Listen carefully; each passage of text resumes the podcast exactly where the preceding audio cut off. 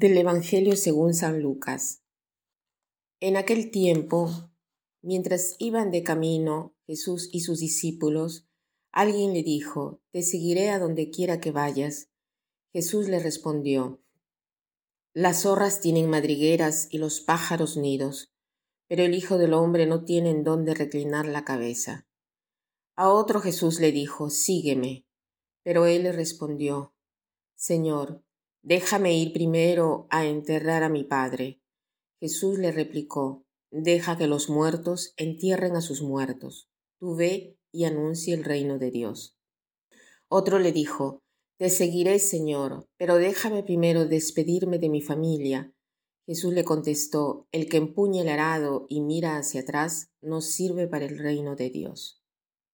Hoy Jesús nos invita a la radicalidad. La primera condición para seguirlo de cerca es no buscar seguridades de ningún tipo sobre la tierra. ¿Por qué? No solo porque nos quiere alejar de las cosas. Eh, sino porque para la perfección cristiana, sino que eh, lo hace para, para adquirir sobre todo la verdadera eh, libertad interior.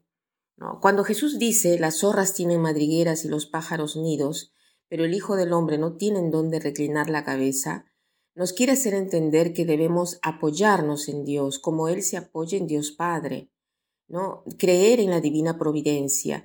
Y esto es mejor a tener un lugar donde reposar la cabeza, porque, por ejemplo, una persona tiene una casa, pero la casa no es garantía de que porque puede, de lo que puede suceder, ¿no? Porque puede suceder de todo. ¿Cuántas personas han perdido la casa en terremotos, aluviones, huaicos, ¿no? En cambio, si uno confía en el Señor, que reposará en él su cabeza, aunque no tenga una casa, está bien, porque antes o después un lugar eh, tendrá para dormir y lo encontrará. Por eso Jesús no quiere hacer ver que pasaba las noches en pie o que no iba a dormir, o que no se reposaba, sino que quiere decir que no tiene un lugar fijo porque confía en Dios. Para él, ese lugar de vez en vez, ese es su lugar, una vez, una vez, de vez en vez, ¿no? Entonces, hagamos una aplicación práctica para nuestra vida. Por ejemplo, en la preparación de las parejas al matrimonio, el mundo nos sugiere de programar a los hijos, ¿no? ¿Cuántos quieres? Probablemente uno o dos al máximo, un hombre y una mujer, basta, ¿no? Eh, para ella si uno tiene la, parejita, ¿para qué más, no? Así se comprende qué cosa quiere decir padre y madre, se dice, ¿no? Porque ya tiene a los dos, ¿no? Una niño, un niño y una niña. Jesús, en cambio, nos invita a ser generosos con la vida, a colaborar con el plan de Dios. Los padres son co-creadores, ¿no?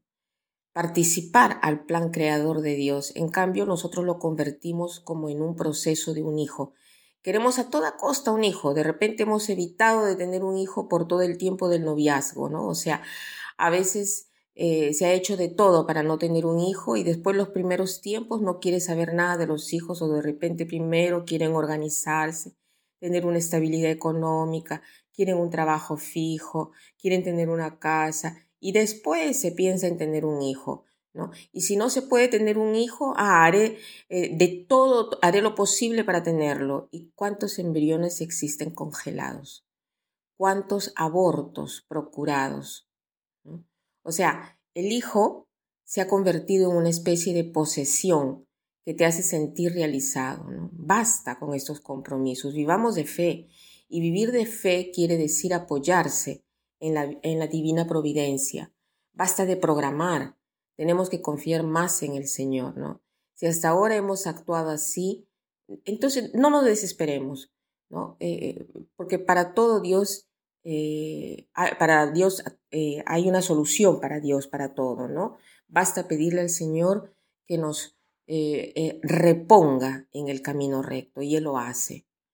Se lo tenemos que pedir de corazón, pero Después tenemos la otra parte del Evangelio que dice, te seguiré, pero primero déjame sepultar a mi madre, a mi padre. Jesús no es contrario a la sepultura de los padres, pero lo que quiere decir es que hay urgencia de la predicación.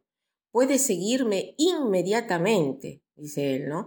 Nosotros a veces tardamos, primero tengo que hacer esto, primero tengo que hacer lo otro, tengo que programar eso, tengo que programar, ¿cómo voy a hacer con esto? Tengo que dejar eso, tengo que dejar otro.